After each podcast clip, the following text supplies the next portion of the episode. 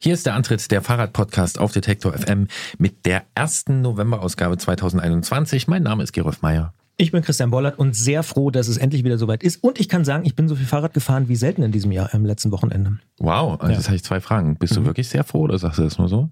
Das stimmt. Also, weil ich so viel Fahrrad gefahren bin, bin ich sehr froh. Und das passt auch ganz gut zu diesem Fahrradpodcast. Wo, du bist an einem Wochenende so viel Fahrrad gefahren wie, wie, Wie selten. Wie selten in diesem Jahr. Ich war zweimal Fahrradfahren. Ich Wow. war Samstag und Sonntag Fahrradfahren. Okay. Das ist äh, für mich relativ ungewöhnlich. Ja, mit deinem Titanrennrad? Mhm. Ja, tatsächlich. Immer alleine auf Kuchenmission oder was? Mhm. Einmal alleine auf Kuchenmission, einmal zu zweit, relativ spontan mit unserem Musikchef Gregor. Ah, Mhm. Und Ah. danach gab es aber Kuchen. ja, Ja, auch sehr logisch. gut. Ja, schön. Nee, es war sehr schön, weil es war irgendwie nochmal so ein richtig schönes Wochenende. Das war ja, wenn ich mich nicht völlig irre, noch Ende Oktober. Und äh, Mhm. ja, habe ich nochmal so richtig den goldenen Herbst ganz klischeemäßig mit Ja. bunten Blättern und allem Pipapo. Äh, war, war richtig cool. Wo seid ihr gewesen? Einmal im Westen und einmal im Süden. Im Westen, so Richtung Saaletal? Nee, nicht ganz. So Bad Dürrenberg. So. Ah, okay. Ja. Okay. Ja, ja. Okay. Die, Kleinere. die Mühen der Tieflandsbucht. Ja, ja, ja. Aber dafür gibt's dort ähm, ganz spektakulär ein Gradierwerk. Ja. Hm. Mhm.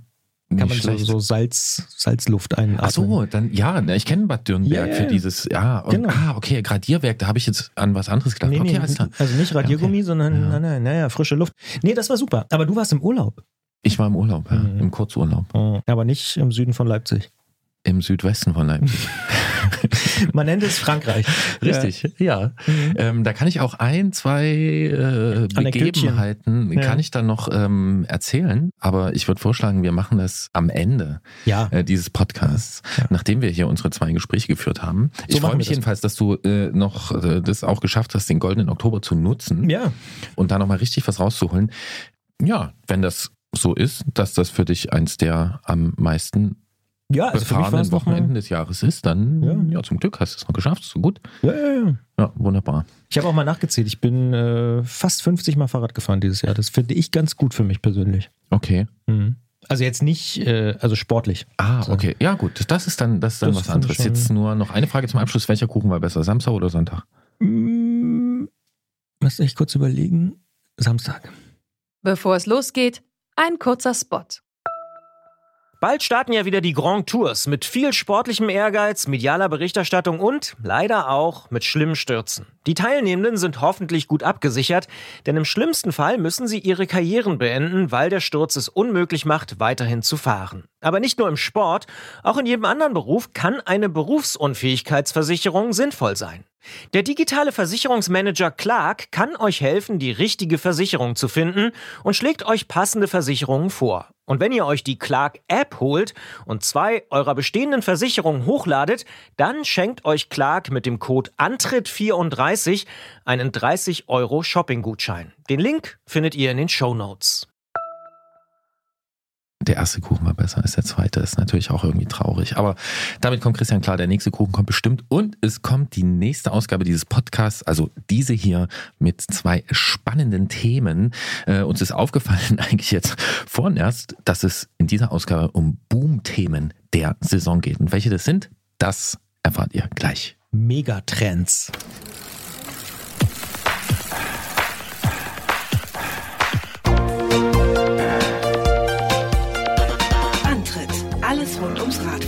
Detektor FM.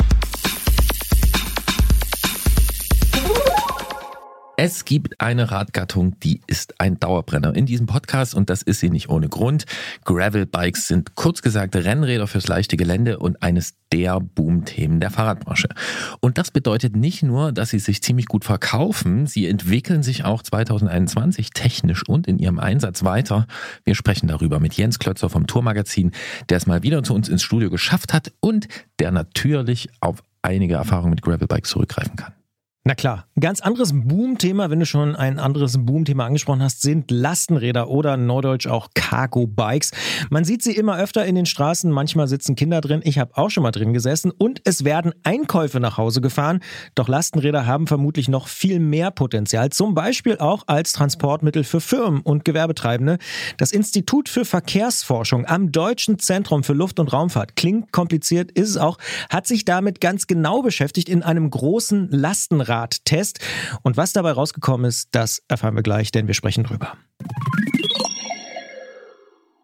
Das Lastenrad, das hat's ja in diesem Wahlsommer ja wirklich in die bundesweiten Schlagzeilen geschafft. Der Vorschlag der Grünen, die Idee der Grünen, den Besitz von einer Million Cargo-Bikes staatlich zu fördern, der ist wirklich scharf diskutiert worden. Dabei oft natürlich auch klischeehaft im Blick wohlhabende Menschen in hippen Stadtvierteln, die das Lastenrad angeblich als Statussymbol einsetzen.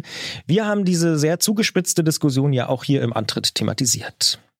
Wie gut sich das Lastenrad für eine andere Nutzergruppe eignet, hat das Deutsche Zentrum für Luft- und Raumfahrt nun untersucht. Unter dem Titel Ich entlaste Städte hat man am dortigen Institut für Verkehrsforschung die Potenziale des Cargo-Bikes für den dienstlichen und gewerblichen Einsatz untersucht. Laut Selbstbeschreibung handelt es sich um den größten Lastenradtest Europas und wir sprechen darüber mit Projektleiter Johannes Gruber vom Institut für Verkehrsforschung am DLR und sagen Hallo Herr Gruber, hallo nach Berlin. Hallo, grüß Sie, vielen Dank für die Einladung. Herr Gruber, das Deutsche Zentrum für Luft- und Raumfahrt führt einen großen Lastenradtest durch. Da kann man sich auf den ersten Blick kurz wundern, wollen Sie Lastenräder ähnlich wie Flugtaxis in die Luft bringen oder wieso machen gerade Sie sowas? Ja, die Frage, die höre ich tatsächlich häufiger. Das DLR ist natürlich äh, das Luft- und Raumfahrtsforschungszentrum der, äh, der Bundesrepublik, aber die kleineren, aber doch durchaus äh, äh vertretenen Teile des DLR sind auch die Verkehrsforschung und die Energieforschung. Und äh, das heißt, wir beschäftigen uns ganz klassisch mit Verkehr am Boden, äh, Verkehr in Städten, wie der nachhaltiger gestaltet werden kann. Und da können natürlich verschiedene Fahrzeugkonzepte wie zum Beispiel auch das Lastenrad durchaus eine Rolle spielen. Jetzt haben ja Wissenschaftlerinnen und Wissenschaftler oft dann so eine zentrale Erkenntnisfrage ganz am Anfang. Gab es die bei Ihnen auch? Also gab es irgendwie sowas, was Sie rausfinden wollten? Naja, es ging eigentlich damit los, dass man, dass wir uns gefragt haben, warum äh, müssen denn Güter, die zum Beispiel eilig äh, transportiert werden müssen oder äh, die aber nur zwei Kilo wiegen, von zwei Tonnen Masse durch, äh, durch den städtischen Verkehr gebracht werden. Und ähm, natürlich hat man die Paketzustellung im Kopf, aber es gibt natürlich noch viel mehr gewerbliche Verkehre. Und dazu zählt natürlich auch jede Einkaufsfahrt eines Büros, ähm, jeder ähm, Dienstleister, eine mobile Pflegekraft, vielleicht die Postkutsche sozusagen zwischen zwei Standorten einer äh, kommunalen Einrichtung und, und, und. Aber ganz oft fahren da eben äh, seit jeher und immer noch ähm, Fahrzeuge, motorisierte Fahrzeuge, Kraftfahrzeuge durch die Stadt.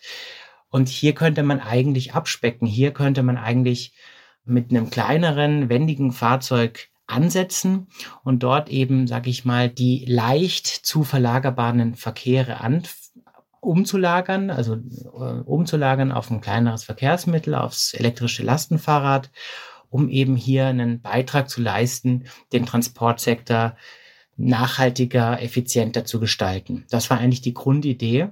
Und dann haben wir uns überlegt, wer könnte denn daran Interesse haben. Jetzt haben Sie die Idee schon ganz gut beschrieben und äh, ich kann auch so viel sagen, wir werden damit uns natürlich noch ausführlicher beschäftigen in dieser Podcast-Episode. Trotzdem will ich ganz klassisch als Journalist jetzt gleich mal die Frage stellen, was ist denn Ihre zentrale Erkenntnis? Was haben Sie denn rausgefunden? Nun ja, wir haben, wir haben gesehen, dass das Lastenrad durchaus ein geeignetes Verkehrsmittel ist, in verschiedenen Branchen, ähm, sage ich mal, gewinnbringend, wirtschaftlich und äh, ökologisch sinnvoll eingesetzt werden kann. Und hier eben auf der letzten Meile, vor allem bei ähm, in, in Kilometerbereichen bis drei Kilometer, wirklich einen Vorteil bringen kann, was Reisezeit, also Unterwegszeit oder Fahrzeit, aber auch Zuverlässigkeit betrifft, weil es zum Beispiel viel weniger stauanfällig ist. Aber natürlich haben wir auch gesehen, dass es Unternehmen gibt, die da äh, für sich eher hemmende und äh, ja hinderliche Faktoren identifiziert haben und auch dann mit der Nutzung wieder aufgehört haben. Also es ist natürlich nicht ein Allheilmittel für die Verkehrswende und auch nicht für jeden und jeder geeignet. Aber ähm, es zeigt gute Ansätze und es lohnt sich eben hier auch wissenschaftlich an Bereich der Akzeptanz und der ähm, ja der Wirkung, äh, verkehrlichen Wirkung zu forschen, um eben dann letztendlich für die Politik, für Kommunen, für äh, das Umweltministerium ja Grundlagen zu schaffen, wie man weiter dieses äh, Vehikel oder andere Logistikkonzepte im Allgemeinen äh, stärken kann. Also nochmal vielleicht kurz zusammengefasst. Potenzial durchaus. Und ähm, aber wir sind dann noch auf einem, äh, sage ich mal, langen Weg, denn das Verkehrsmittel, was das Lastenrad äh, mit dem das Lastenrad in Konkurrenz tritt, ist einfach eines für das, also das Automobil, für das äh, jahrzehntelang die Städte geplant wurden, die, die Märkte äh, sich positioniert haben und eben da ein super Service auch besteht zum Beispiel was ähm, die zum Beispiel ähm, Ersatzteile oder Wartung und so weiter betrifft. Und hier fällt natürlich ein Fahrrad neben den ganz natürlichen Grenzen, das ein Lastenfahrrad hat, was Volumen und Gewicht betrifft, einfach auch da schon mal, hat es da schon mal mit einem Grundnachteil zu kämpfen, was eben diese Infrastruktur und Dienstleister, Dienstleistungen betrifft. Und diese Erkenntnisse aber abzuleiten, das ist Ziel äh, und wie, wie wir die verbessern können, das ist Ziel von so einem, sage ich mal, sehr umsetzungsorientierten Forschungsprojekt. Jetzt hat Christian hier schon ein bisschen äh, vorgegriffen, weil er zu gespannt war auf die Erkenntnisse. Ähm, wir werden sicher auf ein paar dann auch noch später eingehen. Vorher möchte ich trotzdem noch mal fragen, äh, Sie schreiben selbstbewusst vom größten Lastenradtest Europas. Wie groß ist er denn genau? Also wie ist er aufgebaut gewesen und wer hat da was gemacht? Ja, wir haben mit den Mitteln aus der Nationalen Klimaschutzinitiative des Bundesumweltministeriums die Möglichkeit gehabt, insgesamt 152 Lastenräder anzuschaffen. Insgesamt 23 verschiedene Modelle aller Bauformen, vom kleinen Bäckerfahrrad über das wendige Long John bis hin zu großen ähm, ja, Dreirädern, äh, wo hinten eine Europalette reinpasst. Und haben hier äh, keine vergleichbare Initiative gesehen in Europa, die es ermöglicht, allen Arten von gewerblichen, also von, von Gewerbetreibenden, von Unternehmen, aber auch von öffentlichen Einrichtungen, hier in einem Langzeittest, nämlich drei Monate individuellem Testzeitraum, eines oder teilweise auch mehrere dieser Lastenräder zu testen. Und zwar so intensiv zu testen und nach der Art und Weise, wie das im eigenen Unternehmen, Betrieb für sinnvoll und für relevant betrachtet wurde. Wir wollten also nicht rangehen und sagen, ähm, was man halt häufig hört, naja, das Lastenrad ist vielleicht was für die Eltern, die ihre Kinder zur Kita bringen und es ist vielleicht was für die ähm, Hardcore-Bike-Kuriere und vielleicht noch was für ähm, die Ökokiste, jetzt also sehr überspitzt gesagt, sondern ähm, wir wollten sagen, wenn du als Betrieb, als Einrichtung, aber auch als ähm, Freiberufler, Fotograf zum Beispiel oder als Handwerker denkst, Moment, eigentlich macht das, äh, ist es sinnvoll, hier mal mit einem kleineren Verkehrsmittel meine, meine dienstlichen Wege zu erledigen, mein Arbeitsmaterial zu befördern, meine Werkzeuge, aber oder auch meine Güter dann probier das aus. Und wir stellen dir das zur Verfügung. Der Deal ist, dass wir sind Forscher, dass du die, deine Wege aufzeichnest. Hierzu haben wir eine eigene Plattform, das DLR Moving Lab, was quasi eine moderne Form der Verkehrsdatenaufzeichnung ist, Smartphone gestützt, wo neben den äh, GPS-Tracks auch Fragen zu den Fahrten gestellt werden und auch mehrere andere Fragebögen kontinuierlich ähm, über die Zeit präsentiert werden können, so dass man auch die Nutzungserfahrung über die Zeit abbildet und die auch durchaus äh, eine intelligente Algorithmik im Hintergrund hat, dass man da eine automatische Fahrtdetektion und Modusdetektion hat. Mussten sich die Leute bei Ihnen bewerben oder wie haben Sie die gefunden? Genau, wir haben diese Bewerbung, wir haben es ermöglicht, äh, dass sich alle betrieblichen äh, Nutzer also keine Privatnutzer bewerben, hatten über 2000 Bewerbungen, was unsere Erwartungen äh, übertroffen hat und konnten dann auch mit Ausweitung der Testkapazitäten 750 Unternehmen, Einrichtungen einen Langzeittest ermöglichen. Und das sind Daten und Grundlagen, die aus unserer Sicht, äh, also zu unserem Wissen, nirgendwo sonst in Europa größer gemacht wurden. Und Sie haben vorhin schon gesagt, es waren alle möglichen äh, Typen und Bauformen am Start. Ich vermute, dass es auch eine Verteilung gibt zwischen äh, E-Motor, also unterstützt und auch klassisch ohne Motor, oder?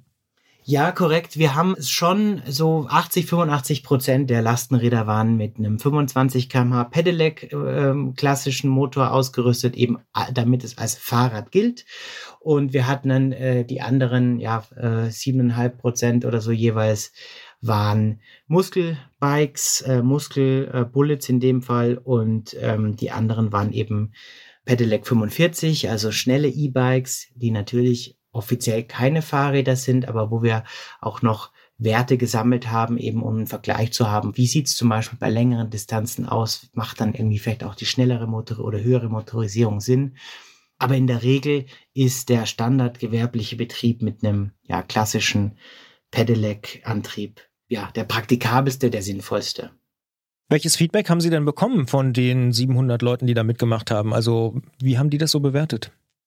Die allermeisten waren sehr äh, zufrieden und haben sich gefreut, dass sie das austesten durften. Wir haben eigentlich dann, wenn es darum geht, wie bewertest du das Modell, wie bewertest du die Eignung als Lastenräder generell, äh, im Grunde genommen zwei Drittel, die das sehr gut oder gut fanden und auch die im ähnlichen äh, Maße, die eine positive Wirtschaftlichkeit einschätzen. Wir haben uns dann auch dafür interessiert, denn das war eins der Kon Teil des Konzepts, dass wir die Fahrräder, die Lastenräder nicht dann nach dem Test direkt zur Weiternutzung ermöglichen. Wir wollten nämlich messen und uns überlegen, wie hoch ist denn dann tatsächlich die Käuferquote, wie viele Betriebe entscheiden sich selbst für den äh, ja für die dauerhafte Nutzung eines Lastenrads und das wäre zu einfach gewesen, wenn die die Lastenräder einfach behalten konnten. Und aus diesen zwei Drittel, die sich wirklich sehr positiv gezeigt haben, am Ende des Tests wurden dann so in, innerhalb des etwa halben Jahres nach dem Testende, also nach dem individuellen Testende, etwa ein Drittel an Käufer. Also gut ein Drittel der Unternehmen, mittlerweile sind es vielleicht auch mehr, das haben wir jetzt nicht mehr weiter erfasst, haben dann tatsächlich selbst ein Lastenrad angeschafft und nutzen das kontinuierlich. Man darf es natürlich nicht verschweigen, dass es auch solche gab, die äh, mit dem Lastenrad nichts anfangen konnten und die dann auch zur Verwunderung doch von manchen äh, auch nach drei Monaten nur zehn Kilometer damit gefahren sind. Da gab es halt individuelle Gründe, äh, manchmal natürlich auch das Thema Komfort, manchmal die Motivation der Mitarbeiter, ähm, technische Probleme zum Teil. Das ist kein Selbstläufer und Betriebe müssen sich auch Gedanken machen und den Einsatz im eigenen Kontext gut vorbereiten und sich dazu was überlegen, auch zum Betrieb. Aber eben überwiegend waren es positive Feedbacks.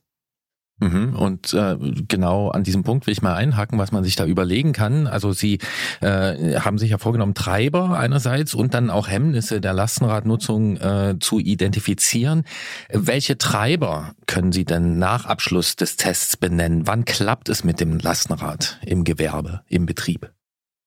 Da haben wir ganz viele verschiedene abgefragt, ich glaube zwölf. Und ähm, was ganz stark eigentlich äh, genannt wurden, waren diese operativen Vorteile, sage ich mal, also flexibles Parken, ähm, Wendigkeit, äh, schneller, also kleiner Radius, einfach in der in der Stadt äh, flexibel unterwegs zu sein, das, was sich dann auch in die in eine Zuverlässigkeit bei der Fahrzeitenplanung, das hatte ich schon gesagt, ähm, äußert.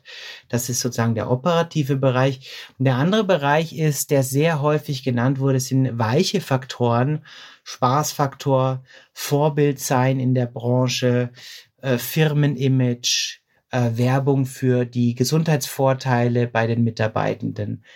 Und dies zeigt, dass wir hier natürlich schon noch bei der Verbreitung von Lastenrädern mit ja einer frühen Gruppe, das sind vielleicht nicht mehr nur die Pioniere, die Pioniere waren es vielleicht in den 70ern oder 80ern die, die, die Fahrradkuriere, aber wir sind sozusagen bei frühen Annehmern dieser Innovation, frühen ähm, Nutzern. Und da spielen diese weichen äh, Faktoren noch eine sehr hohe Rolle. Würden Sie sagen, bei den Hemmnissen, die Sie schon beschrieben haben, das ist äh, tatsächlich dann eher was Härteres? Also das sind Sachen, die nicht weiche Faktoren sind. Sie haben auch schon die Infrastruktur vorhin angesprochen, dass die natürlich häufig eben noch für Autos ausgelegt ist. Ja, das sind Sie in einem Punkt ganz gut auf der Schliche, denn ähm, wir sehen einen gewissen Unterschied zwischen der Erwartungshaltung, die Unternehmen direkt nach dem Test haben und wo sie einschätzen, wie würden sie sich wahrscheinlich hinsichtlich eines Kaufs entscheiden. Und da spielen weiche Faktoren eine hohe Rolle. Wenn wir dann die tatsächlich erfolgte Kaufentscheidung uns ansehen, dann kommt natürlich dann doch die Anschaffungskosten, die Implementierungskosten viel stärker zum Tragen. Das ist dann der häufigst genannte Grund, warum es dann letztendlich doch nicht geklappt hat. Klammer auf, können wir vielleicht dazu kommen noch, hier gibt es ja auch Förderprogramme vom Bund und auch von den Ländern. Und neben den Kosten äh, haben Sie jetzt auch gerade gesagt, die Fahrradinfrastruktur. Das ist ein Punkt, der ähm, von tatsächlich vielen Unternehmen unterschätzt wurde. Das heißt, die Eignung der eigenen Fahrradwege vor Ort. Und wir haben ja nicht nur in den Großstädten das äh, Projekt durchgeführt, wir haben das in sehr vielen, auch mittelgroßen Städten, auch kleineren Städten durchgeführt. Die Einschätzung, dass die eigenen Fahrradwege geeignet sind für die Lastenradnutzung, die hat sich verschlechtert mit der eigenen Testerfahrung. Unsere Konsequenz ist also, die Fahrradinfrastruktur ist noch zu schlecht ausgebaut und hier muss wirklich auch für die gewerbliche Nutzung eben was passieren und eben die Fahrradwege nach, nach Stand der Technik auszubauen, um hier eben die Nutzung zu, zu ermöglichen und zu verbessern. Ich würde gern noch ein bisschen was äh, erfahren, was genau für eine gewerbliche Nutzung das ist. Da gibt's ja durchaus ein Spektrum. Also Sie hatten vorhin schon das Paket erwähnt, was irgendwie nur zwei Kilo wiegt. Und es gibt ja auch ähm, Gewerbe, Firmen, Branchen, da werden richtig wirklich Lasten bewegt. Können Sie da mal so die Pole nennen? Also was war quasi so eine äh, Unternehmenskategorie mit, mit eher geringen Lasten und, und was war vielleicht so die Schwerlastfraktion, dass wir uns das ein bisschen besser vorstellen können? Ja, das ist, ähm, das ist, das ist sehr vielfältig, was die transportiert haben. Sie können auch, jeder kann auf äh, www.lastenradtest.de äh, unter Testpiloten Testpiloten nachgucken, wer teilgenommen hat. Also viele von den 750 Betrieben waren einverstanden, dass man sie auch verortet und, äh, und zeigt. Da sehen, sieht man die große, große Vielfalt, die ich da jetzt gar nicht äh, äh so einfach zusammenfassen kann. Aber ähm, natürlich geht es bei eiligen Kuriersendungen und Blutproben und ähm, Ersatzteilen los, wenn man das, das ist, da sind wir in, in, in 100 Gramm Bereich und dann würde man auch sagen, das ist doch eigentlich auch das Revier in der klassischen Fahrradtasche. Aber vielleicht so bei 20, 30 Kilo, äh, vielleicht Flyer-Auslieferung ähm, oder das, was ein Schornsteinfeger bei sich hat oder ein Elektriker da sind wir dann schon genau in diesem, sage ich mal, sehr klassischen Bereich fürs Lastenrad. Und das geht dann tatsächlich hoch bis zu äh, Paketdiensten und, und, und Logistikern, die dann palettenweise Güter ausliefern. Wobei ich tendenziell sagen würde, nicht diese Maximalauslastung von Lastenrädern, was jetzt irgendwie die Nutzlast betrifft, 2, 3, 400, 500 Kilo, nicht das ist das Entscheidende, sondern die, Häufigkeit von, dass sich die zu transportierenden Güter eben in einem, sage ich mal, gesunden Bereich auf, äh, verorten. Also 50 Kilo, 30 Kilo, dass man das auch noch transportieren und tragen kann. Natürlich nicht ein Gepäckstück mit 50 Kilo. Das heißt, dieses Bild, was es da oft gibt, dass der Handwerker, Sie haben jetzt ja gesagt, Elektriker beispielsweise, morgens aus dem Gewerbegebiet losfährt in die Innenstadt und dort irgendwie auf der Baustelle sein Material mitbringen muss, das würde schon auch gehen, laut Ihrem Test mit einem Cargo-Bike.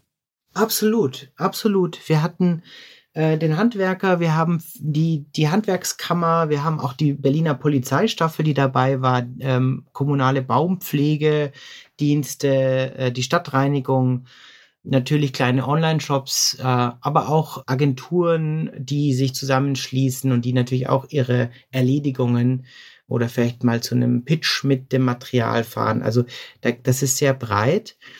Und tatsächlich ähm, sehen wir, dass äh, wenn man die Hauptnutzung in zwei Kategorien einteilt. Also entweder geht es um wirklich um den Lieferverkehr, um, die, um den Transport von Gütern, wie zum Beispiel bei den Paketdiensten, oder es geht eher um die Erbringung einer Dienstleistung am Zielort, dann sehen wir, dass wir eigentlich eher 60 Prozent bei der zweiten Gruppe sind.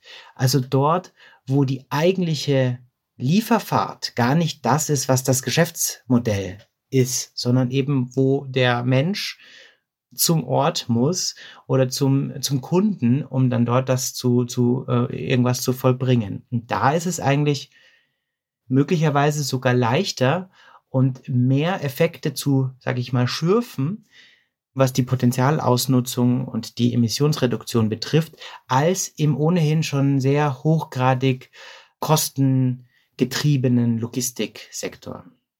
Sie haben vorhin die äh, Infrastruktur angesprochen als Hemmnis mit äh, deutlichem Verbesserungspotenzial. Gibt es eigentlich auch an den Cargo-Bikes, an den Lastenrädern selber Verbesserungspotenzial oder sind die alle so, dass man sagt, die sind top einsetzbar, muss nichts weiter getuned werden? Oh ja, ähm, da sind Sie auch einen Punkt auf der Schliche. Ich begleite das Thema Lastenräder jetzt schon äh, seit fast äh, zehn Jahren und ähm, ich bin äh, begeistert, wie sich die Modelle auch weiterentwickeln. Aber gerade in unserem Test haben wir zum Teil äh, die ersten äh, in, im Jahr 2018 angeschafft und da gibt es natürlich auch Weiterentwicklungen seitdem. Und äh, tatsächlich haben vier von fünf Nutzern zumindest irgendeine Form des Optimierungsbedarfs ähm, an ihrem Modell gefunden oder zurückgemeldet. Ganz häufig ist es sowas wie die Funktionalität der Cargo Box, die Belastbarkeit von klassischen Komponenten, Bremsen und so weiter. Denn bei der gewerblichen Nutzung ist einfach eine andere Beanspruchung. Die Handgriffe öffnen, schließen etc. werden einfach viel häufiger gemacht. Und da gibt es noch Luft nach oben. Das ist eine Message an die Fahrradindustrie, an aber auch spezialisierte Startups, die zum Beispiel ja Container-Lösungen äh, bieten oder clevere äh, Verschlusssysteme oder die natürlich im, im Bereich Antrieb und sonstiges äh, äh, äh, dabei sind. Also hier gibt es Bedarf für weitere Optimierung. Was ich spannend finde, was Sie auch vorhin äh, schon erwähnt haben, dass die Leute, ich sag mal, mit dem Lastenrad dann das Gefühl hatten, dass die Fahrradinfrastruktur bei Ihnen vor Ort schlechter ist. Und Sie haben auch schon angesprochen, dass Sie eben nicht nur in großen Städten getestet haben, sondern durchaus auch auf dem Land. Können Sie denn pauschal sagen, Lastenrad auf dem Land, das kann auch gut funktionieren? Da haben Sie auch viele positive Erfahrungen gemacht? Oder sagen Sie, hm, na, ist vielleicht doch eher was für einen urbanen Raum? Ja, das Projekt heißt, ich entlaste Städte, aber wir waren ganz erfreut, dass das in jeder Art von Kommune oder, oder Gemeindegröße äh, in jeder Art von Raumstruktur tatsächlich funktioniert hat. Überall dort, wo es kleinere Verdichtungsräume gibt. Äh, insgesamt haben sogar die Landgemeinden, das sind solche bis 20.000 Einwohner, ähm, einen äh, überproportional hohen Anteil bei den Teilnehmern. Äh, also es gibt mehr Teilnehmer aus Landgemeinden, als die eigentlich Bevölkerung haben. Das sehen wir durchaus als Beleg dafür, dass die Lastenradnutzung keinesfalls ein großstädtisches Phänomen ist, sondern eben immer stark von äh, den betrieblichen Transportbedürfnissen und natürlich auch den, den, den organisatorischen Strukturen und den Personen in den Betrieben abhängt. Sie haben jetzt hier schon äh, Empfehlungen gegeben quasi für Verkehrsplanung, für äh, bessere Radwege. Sie haben auch Empfehlungen äh, gegeben für Hersteller, dass da äh, was äh, noch einiges verbessert werden kann, äh, technisch an den äh, Rädern. Aber in Ihrem Abschlussbericht äh, geben Sie auch äh, Empfehlungen an die Bundesregierung ab. Äh, welche sind das denn? Was kann Politik tun? Eine der Empfehlungen ist mittlerweile schon eingetreten äh, oder eine der Überlegungen, nämlich seit März ähm, fördert auch der Bund, also der Bund hat davor schon Schwerlasträder gefördert, sehr große Lastenräder. Diese Förderung wurde ausgeweitet auf alle äh, gewerblich zu nutzenden Lastenrädern. Hier gibt es bis zu 25, also 25 Prozent Kaufprämie bis zu 2500 Euro. Und das ist gerade jetzt im Markthochlauf ein sinnvolles Instrument. Sicherlich kann es nicht dauerhaft so sein, dass Lastenräder ähm, bezuschusst werden, aber jetzt im Markthochlauf, wo sich diese Strukturen, wie ich schon erwähnt habe, auch die, die, die, der After-Sales-Markt und so entwickeln, da ist das sicher ein gutes Incentive. Neben dem Geld, ähm, was natürlich immer hilft, um etwas zu fördern, haben gerade auch Kommunen äh, auch noch weitere Möglichkeiten. Also Sie können, angefangen davon, dass Sie selbst natürlich in Ihren Beschaffungsrichtlinien die Nutzung von Lastenradlogistikern pushen, um es mal so auszudrücken, oder das eben berücksichtigen oder auch den Emissionsausstoß von eigenen Transporten mit berücksichtigen bei der Auftragsvergabe. Aber Sie können natürlich auch einfach als Informationsträger, als Multiplikator die Idee an die lokale Wirtschaft weitergeben, damit auch Wirtschaftsförderung betreiben und ähm, sich äh, im Bereich eben Lastenrad Startups ähm, orientieren. Man kann Netzwerke bauen, das ist auch ein Thema. Und nicht zuletzt äh, geht es immer darum, das habe ich auch in meiner Dissertation ausgeführt zu dem Thema, wenn wir das Lastenrad betrachten, dann ist das nicht im luftleeren Raum, sondern immer in Abhängigkeit oder im Wettbewerb mit bestehenden Fahrzeugen. Das heißt, wenn ich Push-Maßnahmen, förderliche Maßnahmen fürs Lastenrad mache, sollte man immer auch an Pull-Maßnahmen für die konventionellen Fahrzeuge denken und hier einfach sukzessive die Nutzung Stichwort ruhender Verkehr, Parkplätze für Pkw, äh, Stichwort Einfahrtsbeschränkungen, Stichwort freigegebene Fußgängerzone für Fahrräder. Also die Nutzungseinschränkungen für die Autos sukzessive anziehen und gleichzeitig die Nutzungsmöglichkeiten für Fahrräder im, in gewerblicher Nutzung erhöhen. Wenn man Ihnen so zuhört, dann kommt man auf die Idee, dass Sie wahrscheinlich sagen, in Zukunft werden wir noch viel mehr Lastenräder brauchen, wenn wir den Verkehr ja nachhaltiger und regenerativer aufstellen wollen, oder? Ja, ähm, das, das wäre toll und das wäre auch sinnvoll für unsere, äh, für den, für die Verkehrswende. Und äh, gleichzeitig ähm, sehe ich das realistisch. Ich bin ähm, ja kein, kein Lobbyist. Ich freue mich, ich freue mich, wenn, wenn, wenn wir auch mit unserer Forschungsarbeit auch in der Praxis wirksam werden und, und hier einen Beitrag leisten. Aber wir sehen auch, dass es natürlich so sowas wie einen, wie einen Deckel gibt. Ähm, aber Abschätzungen, die wir auch mal gemacht haben, ergeben, dass gut 10 bis 20 Prozent wirklich recht leicht oder verhältnismäßig leicht des Wirtschaftsverkehrs auf Lastenräder verlagert werden können. Das sind also realistische, also leicht ist vielleicht in Anführungszeichen zu setzen, aber es ist machbar, hier diese Entlastung äh, in Höhe von 10 bis 20 Prozent der Fahrten im Wirtschaftsverkehr zu erwirken. Und das muss man dann eben eingebettet in einen klugen Mix aus Maßnahmen, aus Verkehrskonzepten, aus ähm, auch anderen Tools, Digitalisierung und so weiter kombinieren und da äh, kann das Lastenrad eben eine Rolle auch spielen. Johannes Gruber vom Deutschen Zentrum für Luft- und Raumfahrt und vom dortigen Institut für Verkehrsforschung äh, hat sich im größten Lastenradtest Europas, so die Selbstbezeichnung, äh, mit den Potenzialen des Lastenrades für den gewerblichen Verkehr auseinandergesetzt. Wer noch mehr darüber erfahren möchte, unter lastenradtest.de gibt's noch mehr Informationen.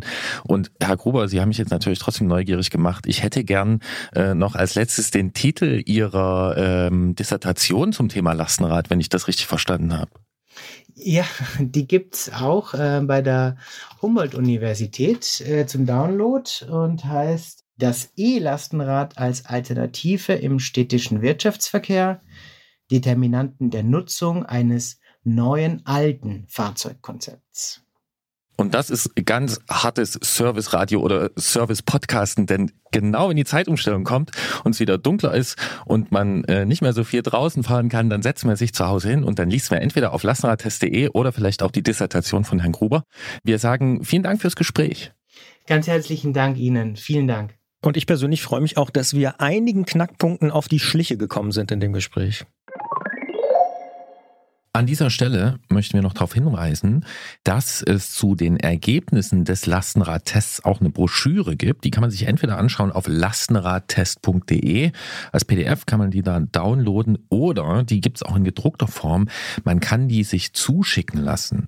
Die Frage, ob die dann per Lastenrad ausgeliefert wird, die konnte nicht abschließend beantwortet werden, hängt vielleicht ein bisschen auch vom Wohnort ab. Aber wenn sich äh, Unternehmen dafür äh, interessieren, äh, welcher Größe auch immer, und einfach mal äh, rausfinden wollen oder sich mit dem Thema beschäftigen wollen, könnte das Lastenrad vielleicht eine Alternative für bestimmte Wege oder vielleicht auch für alle Wege im Betrieb sein, dann einfach melden äh, bei uns hier unter antritt.detektor.fm. Wir leiten das dann weiter und dann kommt die Broschüre per Post und vielleicht ja auch per Lastenrad. Man weiß es nicht. Antritt.detektor.fm einfach eine Mail schreiben. Wir würden uns freuen. Und das Thema Lastenrad, ich muss sagen, Das begleitet mich jetzt schon eine ganze Weile. Du erinnerst dich vielleicht an unsere Aufzeichnung, wo du nicht dabei warst, wo du leider nicht dabei sein konntest. In Dortmund, da haben wir uns schon mal ausführlichst mit dem Thema Lastenrad beschäftigt. War neulich auch noch mal eine kleine Diskussion auf Twitter, wo es nämlich auch um diese Lastenradförderung ging und so. Das war so meine erste, ich sag mal, komplett ins Gesicht 100% Auseinandersetzung mit dem Thema Lastenrad und hat sehr viel Spaß gemacht, weil ich danach auch noch mit zwei Leuten im Lastenrad tatsächlich nach Hause gefahren wurde und ich saß da vorne drin. Ist auch ein legendäres verwackeltes Handyfoto. Ich erinnere mich. Ja, und seitdem begleitet uns das Thema ja wirklich schon eine ganze, ganze Weile und äh, wird immer relevanter. Man, man kriegt das schon mit. Ne? Gab es hier mal eine Förder, dann da schon wieder Fördertopf alle da, Nordrhein-Westfalen macht mal was, dann die Stadt und so. Es ist ganz interessant. Ja, uns begegnet einem ja auch im Alltag ich ähm, bin heute früh, heute Vormittag, bin ich zum Zahnarzt gefahren. Mit dem Lastenrad? Nee, nicht mit dem Lastenrad, da muss ich quer, durch die, nee. muss ich quer durch die Stadt. Und ähm, da fällt einem ja manchmal was auf, wenn man an Stellen ist, wo man nicht so oft ist. Fällt mir zwar öfter auf, aber heute ist es mir nochmal besonders in anderen wilden Im, Gegenden im dieser Baumarkt. Stadt. ähm, und ähm, ja, Lieferverkehr, ne? dieser ganze Auslieferverkehr, also der mit äh, irgendwie dem braunen Auto oder dem gelben oder äh, blau. blau, rot oder was auch immer stattfindet. Ähm, mir ist da heute auf der Fahrt nochmal so wirklich die Frage in den Kopf geschossen, wie ist es eigentlich geregelt? Irgendwie ist das, das, das Parken dieser Fahrzeuge überhaupt nicht geregelt. Die sind, glaube ich, immer im Graubereich. Weil zugeparkte Viertel, dann steht man halt irgendwie auf dem Radweg oder auf der Bordsteinkante oder irgendwie auf der Fahrbahn.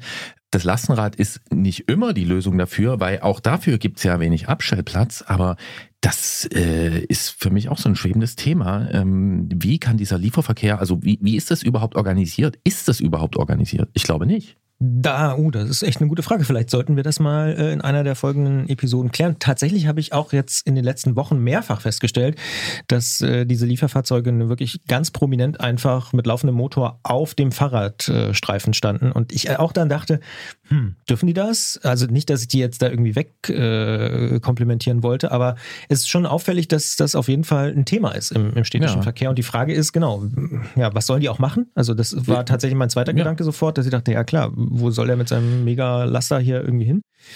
Naja, Schwierig, gut, erstmal ne? nicht, äh, soll sich nicht auf dem Radweg, nicht am Fußweg stellen, das ist schon mal klar. Ja, ja, äh, klar. Passiert natürlich trotzdem, ja. aber das Thema ist irgendwie offen. Ne? Ja. Weil immer Absolut. mehr davon, aber ist ja. irgendwie nicht geregelt. Und ähm, Schreib's doch mal auf die Liste, Gerolf. Habe ich schon längst gemacht. Ah, guck, äh, sehr gut. Und äh, eins ist mir noch aufgefallen. Es gab ein neues Wort. Hast du gehört? Nee. Markthochlauf. Stimmt. Markthochlauf ja. hat sich mir auch sofort erschlossen beim ersten Hören. Er hat es dann nochmal äh, genannt, genau, und hat es dann, hat's dann auch erklärt. Da ich, äh, lag ich auch richtig mit meiner Vermutung. Ist also ein gutes Wort, erklärt sich selbst. Werde ich trotzdem nicht in meinen äh, täglichen Sprachgebrauch aufnehmen. Muss es sei denn, ich muss mal zum Markt hochlaufen. Mensch, das war ein Knaller.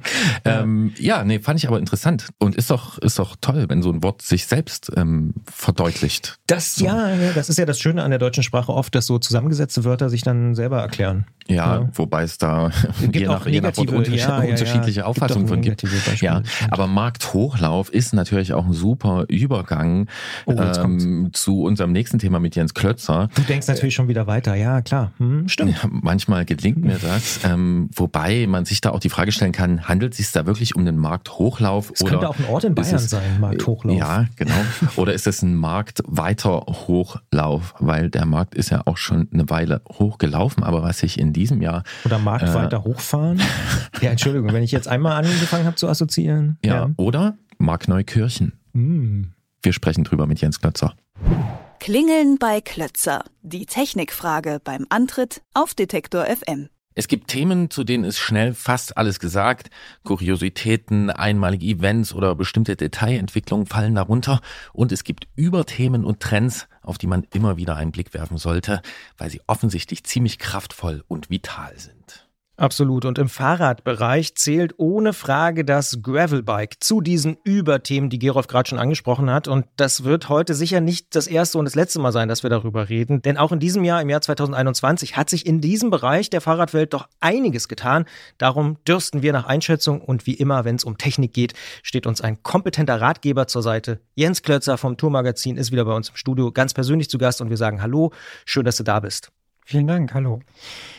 Du bist ein ziemlich versierter Astronaut, sagt Gerolf manchmal im Rennraduniversum. Wie groß ist denn der Trend Gravelbike tatsächlich? riesig, muss man schon sagen. Ist so. Also es ist ein Riesentrend. Äh, sowas gab es Jahrzehnte nicht mehr. Soweit würde ich mich aus dem Fenster lehnen. Und äh, es gibt Leute, die vergleichen das mit dem Mountainbike, äh, das in den 80er Jahren extrem populär geworden ist. Und ja, so groß kann man ihn schon sehen. Warum ist das so? Was ist die Ursache für diese Entwicklung? Das ist äh, sicher vielschichtig. Ein wichtiger ist, glaube ich, dass das ein Rad ist, das einfach viele sehr gut gebrauchen können und äh, zu vielen benutzen können. Es ist ein simples Rad ohne große komplizierte Technik, ein sportliches Rad, mit dem man zügig unterwegs ist und ich glaube, das Rad ist dazu bestimmt, äh, was die Leute einfach am meisten fahren wollen, nämlich weg vom Verkehr, das ist gerade ein großes Thema, weg von der Straße und eben ein bisschen Feldwege, Waldwege und eigentlich gar nicht so verblockte Trails oder irgendwelche Geröllfelder in den Alpen, wofür die Mountainbikes heute gedacht sind. Und ähm, ja, in dem Sinne greift das Gravelbike auch technisch das Ur-Mountainbike so ein bisschen auf. Dann äh, gehen wir doch noch mal ein bisschen in die, ja, ich sag mal, Begriffsdefinition. Ich kenne ja Leute, die würden lieber auch vom Allroad-Bike reden und so. Was ist denn jetzt eigentlich ein Gravelbike, also vom Begriff her? Du meinst, wie es technisch beschaffen ist. Ähm, ein Gravelbike hat viele Anleihen vom Straßenrennrad. Also so Rahmenform, äh, Schaltungstechnik und so. Das ist alles dem Straßenrennrad entlehnt. Die Übersetzungen sind ein bisschen kleiner, weil die Geschwindigkeiten geringer sind als auf der Straße. Aber ansonsten ist es dem Straßenrad oder noch mehr dem Crossrad äh, sehr, sehr ähnlich. Und warum nennen wir es dann nicht Straßenrad oder Crossrad? Warum kriegt es dann einen neuen Namen? Naja, weil es nicht aus der Straße bewegt wird oder zumindest zum Teil äh, im Gelände bewegt wird. Deswegen kriegt es einen neuen Namen. Und äh, weil es sich auch technisch vom Crossrad unterscheidet. Das Crossrad ist Regularien unterworfen. Crossrad ist ein Wettkampfsport, der dem UCI-Reglement vom Weltradsportverband unterliegt.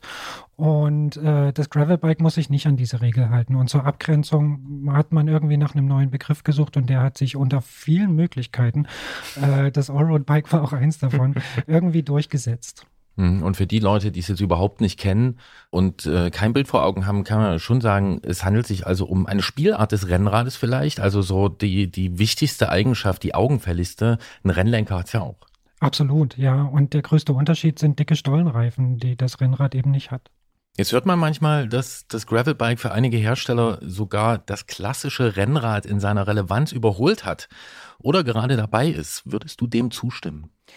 Dem würde ich eingeschränkt zustimmen. Das gilt vor allen Dingen für die mittleren und unteren Preisbereiche. Also da, wo ähm, Hobbysportler früher Rennräder gekauft haben, um damit sportlich unterwegs zu sein, ein bisschen zu trainieren, mal auf Reisen zu gehen und so, da wird immer mehr zum Gravelbike gegriffen. Und äh, das zeigt sich auch so in dem Portfolio der Hersteller, dass äh, das preiswerte Gravelbike oft das preiswerte Rennrad ersetzt. Also das Rennrad wird ein High-End-Thema, da wird äh, in den oberen Preisregionen immer noch gut Gas gegeben, aber gerade in den mittleren und unteren Preisregionen eher wenig und da ist das Gravelbike eben auch sehr beliebt bei den Kunden. Das heißt, dass auch sowas wie das Einsteigerrennrad, das klassische, eher zurückgedrängt wird? Absolut, ja. Das sieht man auch auf der Straße, wenn man da so neue Räder rumfahren sieht. Das sind immer häufiger Gravelbikes und das erschließt sich auch weil die einfach vielseitiger sind als so ein Rennrad. Also ich kann Schutzbleche dran bauen, das ist bei einem Rennrad oft nicht möglich, weil der Platz zu knapp ist. Die breiten Reifen geben gerade Anfängern eben auch Sicherheit, auch im Straßenverkehr oder im Stadtverkehr, bei Bordsteinkanten und so weiter. Und ich kann auf so einem Gravelbike ja auch vieles machen. Also wenn ich da schmalere Reifen draufziehe, bin ich einem Rennrad sehr, sehr nahe. Und ähm, deswegen ist das Gravelbike für viele das richtigere Gerät droht dem Gravelbike da auch sowas wie die Baumarktierisierung des äh, Fahrrads, so wie dem Mountainbike in den 90ern? Ich erinnere mich daran, war so ein bisschen so? Ja, ich würde sagen, im Moment noch nicht, weil es die Schaltungstechnik noch nicht so billig gibt oder in so billigen Ausmaßen. Alles, was so Rennlenker, Schalthebel sind, das ist schon eher hochwertig und deswegen sehe ich das im Moment noch nicht. Aber so groß wie der Trend im Moment ist, kann passieren. Ich weiß es nicht in diesem Jahr 2021, da hat sich ja im Segment Gravelbike wirklich noch mal so einiges getan, einiges bewegt. Wir würden das gern mal mit dir so ein bisschen abklopfen jetzt hier. Aus unserer Sicht sind da so drei Schwerpunkte vielleicht zu erkennen. Da ist die Diversifizierung der Spielarten des Gravelbikes. Also es gibt immer mehr Unterarten, Untertypen. Und dann gibt es technische Entwicklungen wie Federgabeln und versenkbare Sattelstützen zum Beispiel von Großserienherstellern. Und drittens vielleicht äh, der Weltradsportverband UCI, du hast ja auch schon angesprochen, führt mit der Gravel World Series jetzt eine Rennkategorie für Gravelbikes ein. Beginnen wir mal ganz vorne bei der Diversifizierung. Was findet denn da statt, also bei der kleinteiligen äh, Entwicklung? Wie viele Unterarten des Gravelbikes kannst du überhaupt schon identifizieren? 327 oder? Nee, so viele sind es nicht. Ich würde mal sagen grob zwei. Aber die Grenzen sind wahnsinnig fließend. Also dadurch, dass es wirklich keine klare Definition dieses Rades gibt, sondern eben nur die groben Leitplanken, die ich vorhin genannt habe, kann natürlich jeder Hersteller sein eigenes Ding da interpretieren.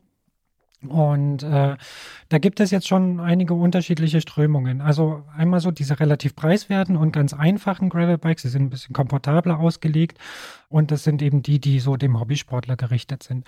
Es gibt aber auch mittlerweile eine, ich würde sagen, schon eine eigene Kategorie Wettkampfräder, also Gravelbikes, die wirklich auf Rennbetrieb ausgelegt sind. Da gibt es aerodynamische Bemühungen, da gibt es äh, sportliche Sitzpositionen, etwas größere Übersetzungen und so weiter. Schnelle Reifen, wirklich High-End-Material und die Dinger sind dann auch ziemlich teuer. Und äh, was man auch noch so sehen kann, ist, sind Gravelbikes, die immer mehr Richtung Geländebetrieb gehen. Also immer dickere Reifen, die können Mountainbike-Formate aufnehmen. Und ja, das Einzige, was sie dann noch vom Mountainbike eigentlich unterscheidet, ist ein Rennlenker. Ansonsten sind sie dem auch schon sehr ähnlich. Und all die Typen und Spielarten, die du jetzt genannt hast, sind die untereinander abgegrenzt? Kann man das immer klar zuordnen? Nee, überhaupt nicht. Also das, äh, klar, bei dem einen oder anderen kann man es klar zuordnen. So ein richtiges Renngerät, was jetzt mit, mit Aerorahmen kommt und so. Aber dazwischen gibt es alles. Also das ist extrem fein abgestuft und ähm, ja, deswegen ist es auch so schwierig, von klaren Kategorien zu sprechen. Also je nach Hersteller findest du da ganz unterschiedliche Einsatzgebiete. Ja, wobei der Einsatzgebiet eigentlich eng ist, aber dazwischen äh, ist, ist quasi stufenlos. Bleiben wir mal ein bisschen bei den Herstellern. Shimano zum Beispiel hat ja schon seit einiger Zeit die Gravel-Schaltgruppe GRX im Angebot. SRAM hat in diesem Jahr mit der XPLR-Serie Explore nicht nur spezielle Antriebe, sondern eben auch Federgabeln und eine versenkbare Sattelstütze vorgestellt. Wie schätzt du denn den Bedarf für solche Komponenten tatsächlich ein? Also der Bedarf für die Antriebe, für die Schaltungen, der ist schon da. Also ich brauche da andere Über Übersetzungen als beim Straßenrad und ich brauche auch andere Bedienhebel als beim Mountainbike. Und das äh, zu kombinieren, das ist eben der Aufgabe hier der, der Gruppenhersteller, dass man da nicht basteln muss, wie man es früher oft beim Gravelbike gemacht hat ähm, oder mit viel zu großen Übersetzungen mit äh, Straßenkurbel unterwegs ist oder so. Und äh, da ist das Angebot inzwischen breit und gut. Was jetzt so diese Federgabeln und versenkbaren Sattelstützen angeht, ich bin da noch ein bisschen skeptisch, ob sich das wirklich durchsetzt. Also dem einen oder anderen erscheint es nicht zu Unrecht ein bisschen absurd, warum man jetzt so ein eigentlich äh, einfaches Rad, was ja auch von, von seinem gewissen Minimalismus lebt, den es vom, vom Straßenrad übernommen hat, warum man das jetzt so wieder verkomplizieren soll, wie man das mit dem Mountainbike gemacht hat. Viele Nutzer sind ja auch vom Mountainbike weg, weil ihnen das zu komplex geworden ist, da irgendwelche Fahrwerke und Federgabeln einzustellen und die Technik da immer immer schwieriger zu handeln geworden ist. Und ähm, ja, das sind im Moment auch noch Einzelfälle, wo man sowas sieht. Ähm, Gravelbikes mit Federgabeln. Ich bin gespannt, ob sich das durchsetzen wird. Es bringt auch eine Menge Nachteile mit sich. Welche Nachteile zum Beispiel? Ja, das Rad wird zum einen schwerer. Das Rad wird technischer. Das ist ein Teil, das kaputt gehen kann, um das ich mich kümmern muss. Und wenn ich auf das oder wenn ich zum Gravelbike gekommen bin, weil es schon so ein schönes, einfaches, leichtes und schnelles Rad ist, ähm, dann ist so eine Entwicklung da eigentlich fehl am Platz. Ich kenne aber auch positive Stimmen, die darüber froh sind, wenn auf einer Geröllstrecke die Hände nicht so wehtun. Und ähm, ja, man muss sehen, ob sich das flächendeckend durchsetzen kann oder ob es eine Eintagspflege bleibt. Zumal ja auch gerade die Federgabeln jetzt im Vergleich zum Mountainbike wahnsinnig kurze Federwege haben. Ne? Wir sprechen da ja über Modelle, die haben teilweise 30 Millimeter Federweg. Da würde man jetzt vielleicht aus unserer Sicht erstmal sagen, was soll das? So viel ist das nicht. Ähm, vielleicht hast du es ja schon probiert. Was würdest du sagen? Kann das trotzdem was? Kann so eine Gabel was? Also natürlich kann so eine Gabel was. Äh, die Hersteller haben wahnsinnig viel und hohe, äh, lange Erfahrung im Federgabel-Business, die das machen. Und ähm, die können natürlich auch eine gute Federgabel bauen, die nur 30 mm Federweg hat. Die ersten Mountainbikes hatten auch nicht mehr. Und die kann schon Schläge wegnehmen. Also so Schlaglöcher, Wurzeln und sowas. Das ist jetzt nichts, um irgendwie äh, Downhill-Trails runterzufahren, aber sie kann äh, auf, so einer, auf so einer Feldwegstrecke, wenn man da drüber ballert, schon ein bisschen die Schläge wegnehmen. Ich muss aber auch sagen, dass das andere Systeme, die deutlich simpler, leichter und optisch nicht so offensichtlich sind, auch können. Also es gibt gefederte Vorbauten oder am Gabelkopf gefederte Modelle, die nicht so, nicht so auftragen, sage ich mal. Die auch, die haben vielleicht noch 15 oder 20 Millimeter, aber das bringt schon eine ganze Menge. Und die sind nicht technisch so aufwendig. Hm, und vom Mountainbike kennt man ja auch die versenkbaren Sattelstützen. Da gab es am Anfang auch viele Menschen, die gesagt haben, so, das ist völlig äh, sinnlos, das brauche ich nicht. Ich bin hier sowieso schon der Trailgott und ähm, so ein komisches Gerät, so eine Schnippistütze braucht's da nicht. Ähm, wie siehst du das Thema am Gravelbike? Also da bin ich fast noch skeptischer als bei einer Federgabel. Ich, ähm, aber vielleicht ist das auch dem geschuldet, dass ich äh, dass ich einfach eine, eine Fahrtechnik habe über viele Jahre, äh, wo ich sowas nicht brauche. Man muss dazu sagen, diese Gravelbike-Sattelstützen, die sich versenken lassen, die haben auch viel weniger Hub, sagt man, als bei Mountainbikes. Ja, das sind auch nur wenige Zentimeter.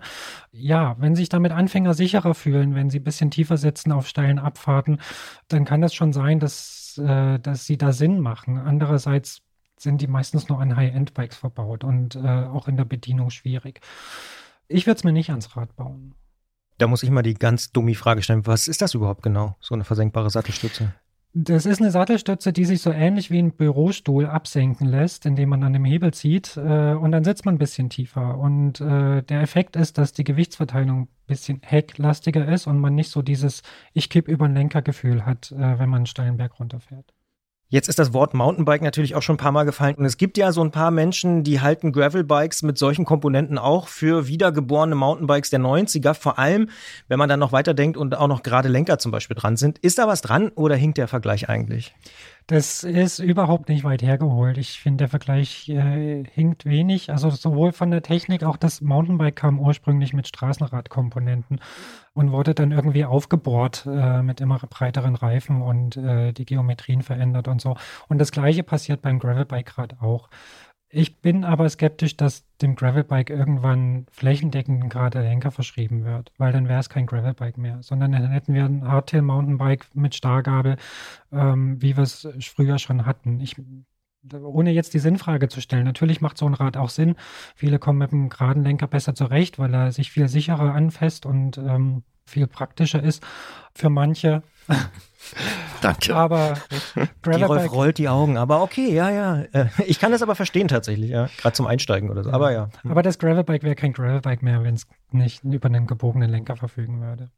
Das ist doch mal eine Aussage hier im Antritt bei Detektor FM. Wir haben von, oder Christian hat vorhin noch ein anderes Thema angesprochen äh, und du auch schon touchiert. Die UCI, der Weltradsportverband, führt eine Rennserie für Gravelbikes ein. Ähm, wie soll die aussehen? Was weißt du darüber? Ich weiß äh, noch nicht viel darüber. Ich glaube, es sind nur, bisher nur wenige Rennen, irgendwie irgendwas zwischen drei und fünf und dass die Distanzen relativ lang sind. Sicher auch, um sie vom Cross abzugrenzen, wo die Distanzen sehr, sehr kurz sind, wo man eben nur eine Stunde fährt auf einem eng abgesteckten Kreis, äh, Rundkurs. Und äh, die Gravel-Rennen unterscheiden sich eben hauptsächlich durch ihre Länge und sicher auch durch den Parcours. Also da werden nicht so Hindernisse äh, im Weg sind, sein, wo man absteigen muss, sondern das wird wahrscheinlich ähnlich ablaufen wie ein Straßenrennen, nur eben auf Schotterstraßen.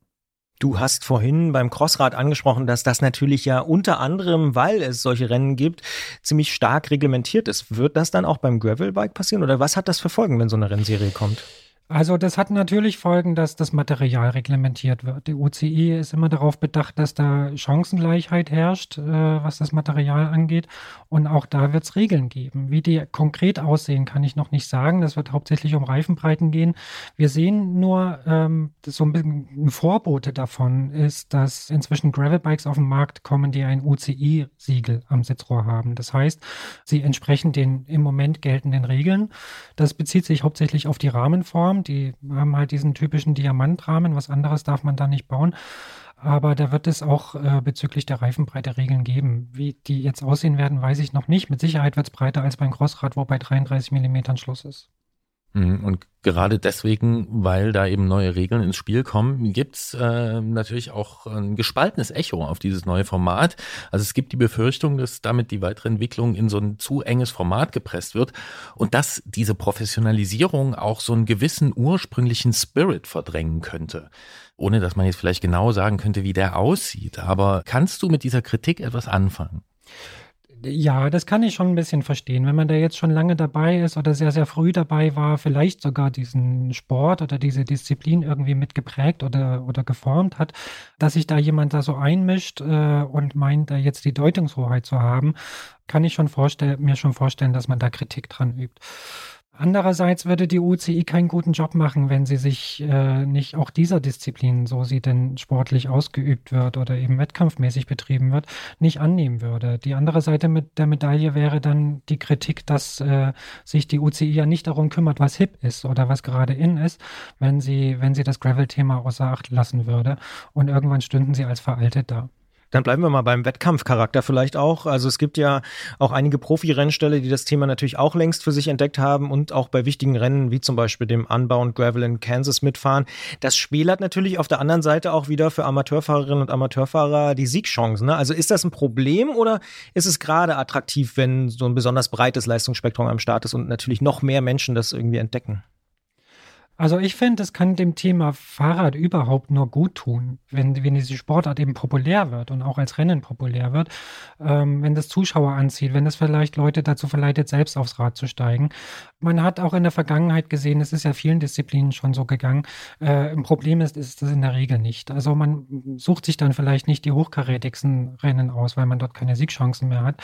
Aber es wird auch in dieser Disziplin mehr als genügend Hobbyrennen geben, wo man dann eben in seiner entsprechenden Leistungsklasse mitfahren kann.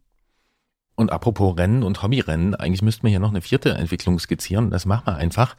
Du hast vorhin schon erwähnt, dass das Gravelbike auch sehr stark an das Cyclocross-Rad, das Querfeldeinrad angelehnt ist, sich auch irgendwie daraus entwickelt hat. Jetzt hat man gesehen, dass in den letzten Jahren die Cyclocross-Modelle eher weniger wurden bei den großen Herstellern oder bei vielen Herstellern. Und ganz aktuell sehen wir auch Modelle, die so in der Mitte dazwischen positioniert werden. Also wo auch sehr teure Räder rauskommen, wie zum Beispiel von Specialized und ein ehemaliges äh, Querfeldeinrad dann so als, als Mischwesen aus Gravel und Cross ähm, bezeichnet wird. Will man sich da einfach Entwicklungskosten für verschiedene Sparten äh, sparen oder ist das einfach so eine Kannibalisierung, dass das Gravelrad jetzt seine Eltern auffrisst?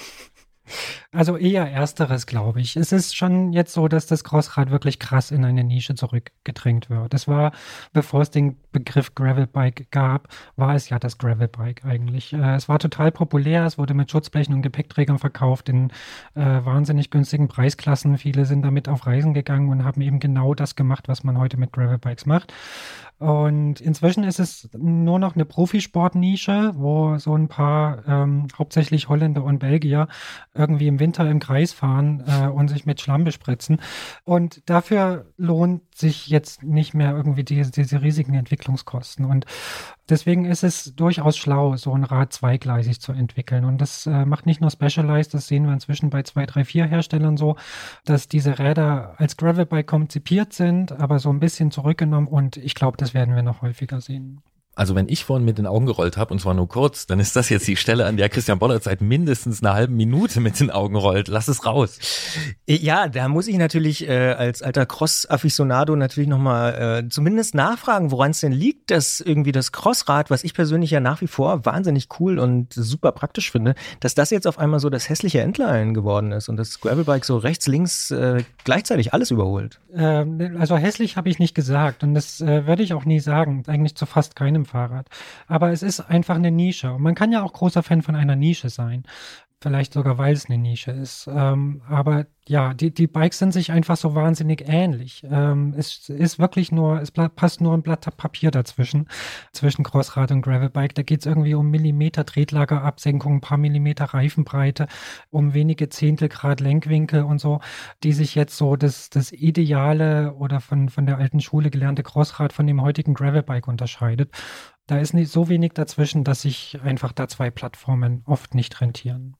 Und nachdem wir jetzt über so viele Querverbindungen gesprochen haben, würde ich einfach gerne mal noch eine These in den Raum stellen. Also wir haben gesagt, das Gravelbike verdrängt so das Einsteigerrennrad, weil es äh, irgendwie praktisch ist. Wir haben gesagt, es gibt starke Mountainbike-Einflüsse und teilweise ist es eigentlich nicht mehr so groß zu unterscheiden, bis auf die Lenkerform. Jetzt haben wir auch noch gehört, äh, mit dem Cyclocross-Rad hat es auch viel gemeinsam. Jetzt gibt es die einen, die sagen, ja, alter Wein in neuen Schläuchen, da muss was verkauft werden. Man könnte aber vielleicht auch sagen, das ist so nicht nur Best of Both Worlds, sondern will nicht sagen all worlds, aber so die Entwicklung der letzten Jahre in den einzelnen Bereichen zusammengefasst, könnte man das auch sagen? Das äh, trifft es sogar eher, finde ich. Also das mit dem alten Wein ist auch nicht ganz falsch. So, die Technik war ja, war ja im Grunde schon da, aber er wurde schon wirklich nochmal krass verfeinert. Äh, das muss man ganz klar sagen.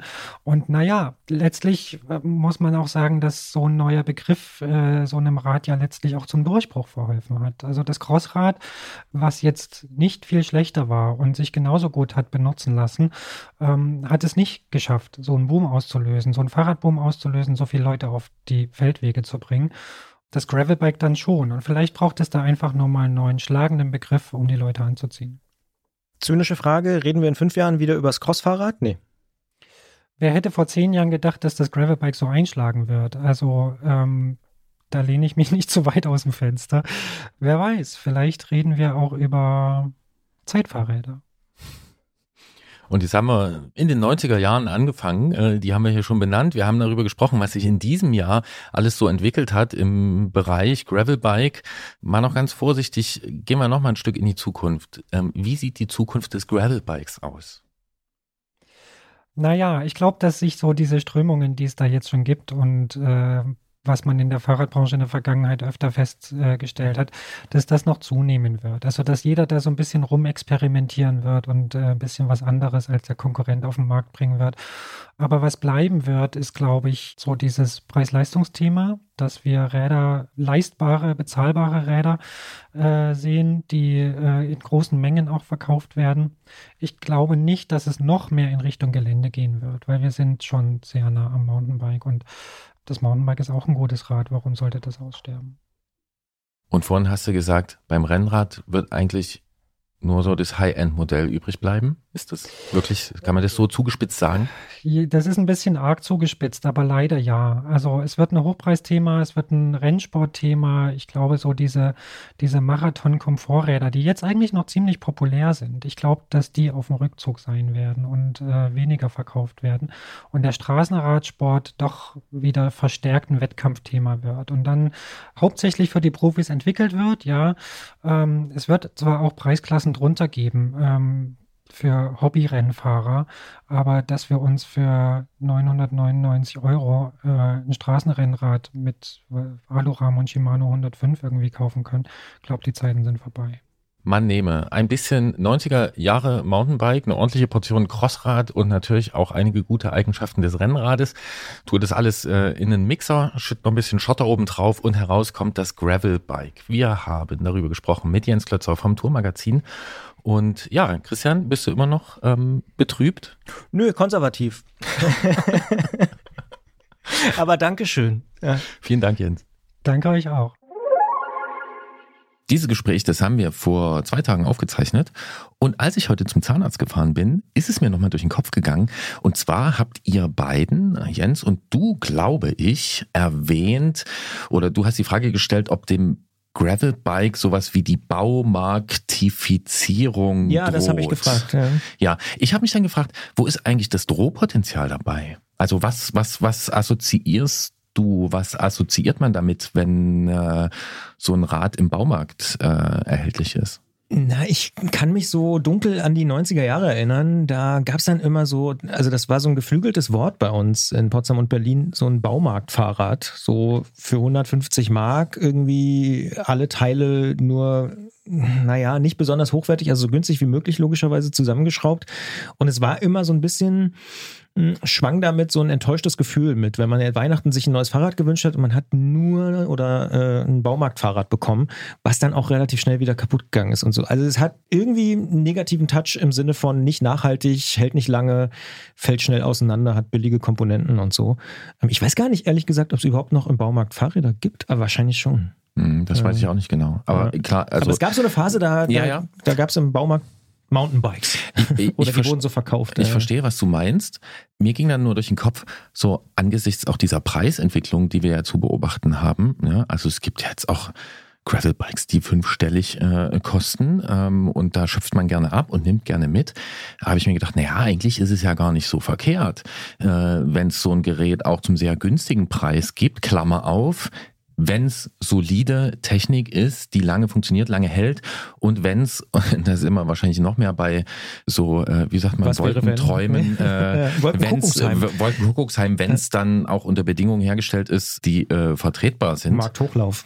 Markthochlauf, Mhm. wobei man sich da ja auch nicht sicher sein kann, wie das bei den teuren Modellen ist, so, ne? Aber grundsätzlich, Da habe ich auch nichts dagegen. Also gegen ein günstiges äh, Massenprodukt sozusagen, wenn man das Genau. jetzt mal so sagen. Ja. ja, weil warum soll es nur den, ich nenne sie mal wieder den Hipstern mit den gut gefüllten Brieftaschen vorbehalten sein, irgendwie so ein cooles Gravelbike zu äh, fahren? Definitiv, ja. Ich finde es eigentlich total gut, wenn das für viele Menschen äh, erhältlich ist, weil es halt einfach so ein praktisches Fahrrad ist. Weil es einfach so gut funktioniert. Und ich habe nämlich neulich noch was festgestellt, als was auch funktioniert.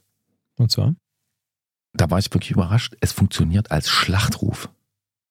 Gravelbike. Ja, fast. Also hier war äh, Gravel, Gravel. Nee. nee, na, Stadtradeln, ne, Mhm. war jetzt in Leipzig irgendwann im September, glaube Das ist ich. ja eine deutschlandweite Aktion, Stadtradeln. Mhm, genau, in Leipzig gibt's dann immer, ich denke, Ende September die Radnacht. Mhm.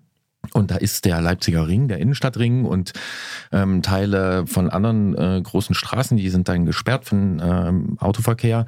Und dann fährt man da, fahren tausende Radfahrer da mit. Und ich bin da mitgefahren mit meinem Tandem.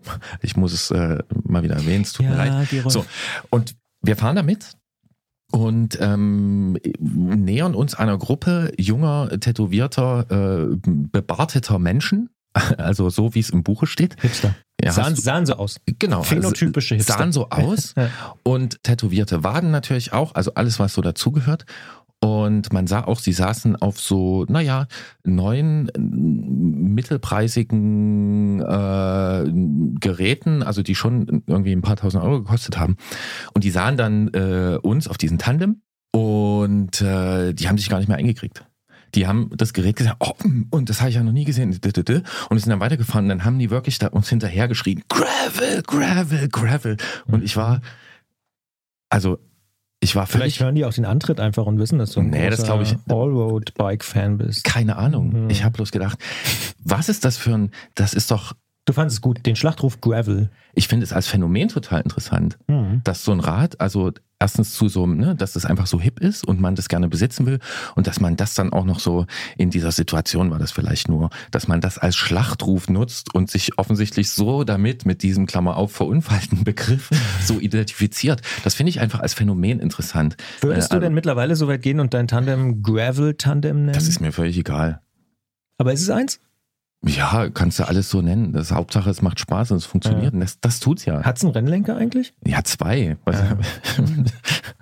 also, Naja, ich versuche jetzt nur die Begriffsdefinition nochmal Ja, nach, ach. Begriffsdefinition. Ja, Ja. das Thema ist auch irgendwann durch. Ich finde es so interessant, wie, wie, wie stark gerade diese Identifikation damit ist. Und natürlich kann man sich auch fragen, hört es irgendwann auf? Hört das durch eventuell die Baumarktifizierung auf? Oder äh, hört es durch was anderes auf? Oder das könnte halt auch sein, dass es einfach wirklich so gut ist, weil es so viele Sachen kombiniert, wie wir das auch besprochen haben. Es hört nie auf. Ja, das ist einfach als sehr wichtiges und praktisches äh, Glaube ich nicht. Ich These. glaub- These von mir glaube ich nicht. Ich, kommt wieder irgendwas anderes. Vielleicht kommt BMX nochmal. Oder so. Ja, aber wenn du auf den Kern des Ganzen schaust, also ein BMX hat halt einen eingeschränkten Einsatzbereich. Das Pudels Kern. Ein BMX hat halt einen eingeschränkten Einsatzbereich. Ne? Ist cool, kann man wahnsinnig krasse Sachen mitmachen. Aber, wenn alle Influencer auf TikTok und Insta jetzt auf einmal BMX fahren, Ja gut, dann gibt's das im Baumarkt, dann ist es Genau. auch vorbei. Nee, ich glaube, Ja. dass wirklich die, die Essenz des Gravelbikes, ähm, der Kern, worum es geht, schnell, zügig, spaßig über alle möglichen Wege fahren. unkaputtbar. Das ist so, ja, das ist so gut. Das ist Das auch. kann auch nicht von der Markthochlaufphase kann es nicht zerstört werden. Nee, glaube ich eigentlich nicht. Ich sag mal so, ich verspreche nicht zu viel, wenn wir sagen, in den nächsten Jahren werden wir genau das beobachten. Genau, Stück für Stück äh, machen wir das hier jeden Monat und zwar jeden Monat äh, zweimal. Äh, das bedeutet auch, es ist die nächste Ausgabe dieses Fahrrad-Podcasts für alle Unterstützer und Unterstützerinnen auf Steady und Apple Podcasts am 12. November gibt und für alle anderen am 19.11. Bis dahin erreicht ihr uns wie immer unter antritt.detektor.fm mit Lob, Kritik, Anregungen und Ausfahrten und natürlich auch auf Facebook und Instagram. Absolut. Und wer uns noch nicht bei Steady oder Apple Podcasts Abonnements folgen sollte, dem raten wir das und ihr natürlich. Also macht es gerne. Wir freuen uns drüber. Wir sind immer noch platt und äh, begeistert, wie viele Leute das mittlerweile schon machen. Das ist echt richtig, richtig cool. Und übrigens auch bei Instagram folgen uns immer mehr Menschen. Das ist Wahnsinn. Und wir brauchen für Instagram einen neuen Aufruf. Das stimmt. Und du hast schon eine Idee. Ja. Ja. Ich wollte ja einfach sagen, Nee, machen wir was mit? Lastenfahrrädern. Nee, aber du sagst, nee, wir machen was noch Besseres. Ja. Na ich bitte. will Kuchenbilder. Ach, Ja, ich will für Christian in dieser harten Zeit Bilder, die was mit Radfahren und Kuchenessen zu tun haben, um Christian auch ein bisschen einfach zu unterstützen, zu motivieren, vielleicht andere Bäckereien und Cafés ihm zu zeigen, äh, wo er auch mal hinfahren kann. Wir haben ja schon beim letzten Mal gehört, in Belgien hat er das auch schon ausprobiert.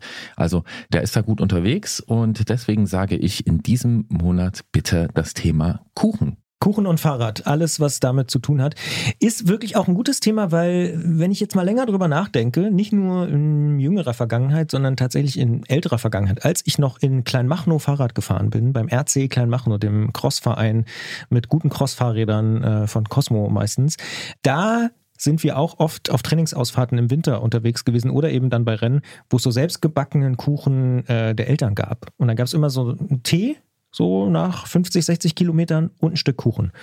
Fantastisch. Und konnte eigentlich fast jeder Kuchen, selbst ein ganz einfacher Marmorkuchen hat da geschmeckt wie, weiß ich nicht, äh, die beste Sahnetorte. Ja, das sind Also, halt so Kindheitsprägungen. Ja, ne? ja, ja. das ist Das wie war bei mir mit den Schienenfahrzeugen, kriegst du auch nicht mehr raus. Ja, Äh, bei Christian ist halt Kuchen. Was ist nun besser?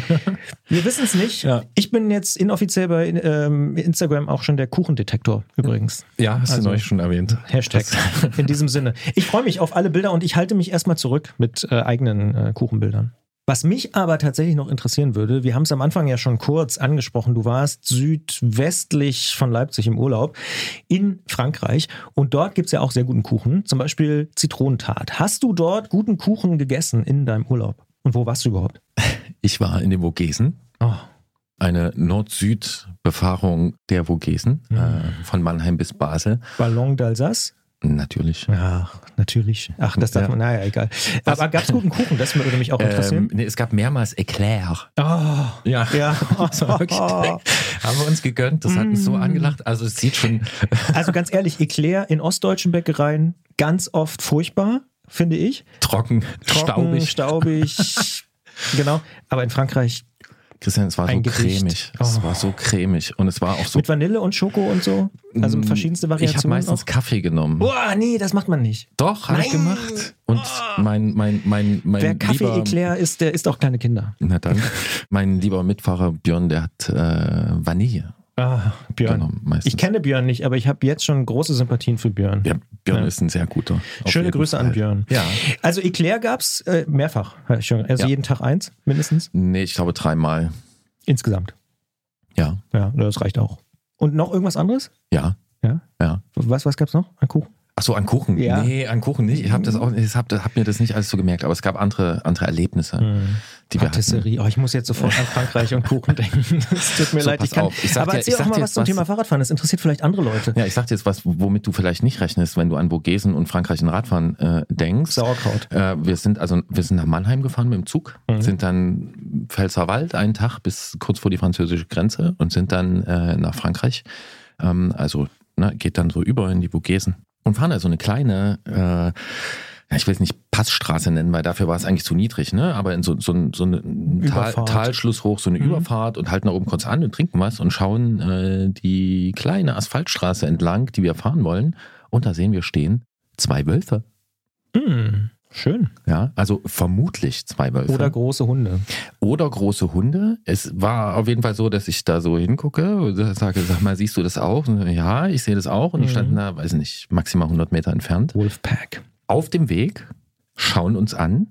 Und dann habe ich auch überlegt, äh, sind das jetzt so Hütehunde oder sind das Wölfe? Verwilderte Hunde kann auch sein. Ja, wobei mich das nicht unbedingt beruhigt hätte, wenn es Hütehunde gewesen Mhm. wären, weil da habe ich auf dem Balkan auch so das eine oder andere Rudel kennenlernen dürfen. Und Mhm. naja, so zumindest in der ersten Ansprache Sagen sind die nicht so, der- besonders diplomatisch. Das stimmt. Und auch viele Wölfe haben vor denen Angst. Ja. ja. Und ähm, Gerade auf dem Balkan. Ja. Weil die sind ja dafür ausgebildet, die Wölfe wegzujagen. Aber ja. ja, Mhm. so, und die standen dann da und wir wollten da lang. Und dann standen wir da und haben überlegt, was machen wir jetzt? Vollgas. Nee. Nee. Nee. Umdrehen. Aber nein, auch nicht. Wir haben das danach auch nachgelesen. Man soll nicht Klatschen. auf die zugehen und man soll auch nicht äh, sich zurückziehen und den nicht den Rücken zuwenden. Ähm, wir haben es am Ende intuitiv richtig gemacht. Wir sind stehen geblieben, haben die angesprochen. Ähm, Auf Französisch oder auf Deutsch? Äh, auf Deutsch. Ähm, und äh, Angesprochen, das klingt haben- wie so Jägersprache. Ich Ja. habe das Tier angesprochen. ja, ja. ja. so, ne? Und haben gesagt, hier Jungs, wir würden dann gerne dort lang, weil wir haben auch geguckt, wir konnten nirgendwo anders lang. Wie weit waren die entfernt? Habe ich eben schon gesagt, du musst besser zuhören. Maximal 100 Meter. Oh, schon nicht so nah. Ja, ja, Ja, ja, so, ne? Und dann Mhm. stehen die dort.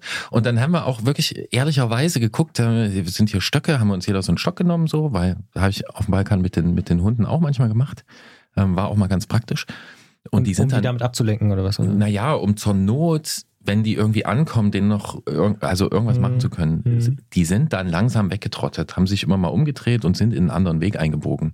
Und natürlich haben mir danach so diverse Wolfsexperten gesagt, ist überhaupt kein Problem, muss man sich überhaupt keine Sorgen machen, alles nicht so schlimm. Die wollen ja nichts vom Menschen Ja. und so, die haben Angst vor dir. Ja, ja. Genau, aber Mhm. wenn der Stadtmensch im Wald steht und da stehen plötzlich zwei solche, Ja, wäre ich auch nicht so dann sicher. Ja, weiß ja. man einfach Ja. äh, nicht so genau. Und ich Ja. war mir wirklich auch nicht sicher, also, ob es nun Wölfe gewesen sind. Wir haben danach äh, gegoogelt, der erste Treffer in diesem Waldstück mit diesem Dorf, was dort war, war, dort gibt es einen Wolfsrudel. Mhm. Also es ist Könnte sein. relativ wahrscheinlich. Aber das war schon so.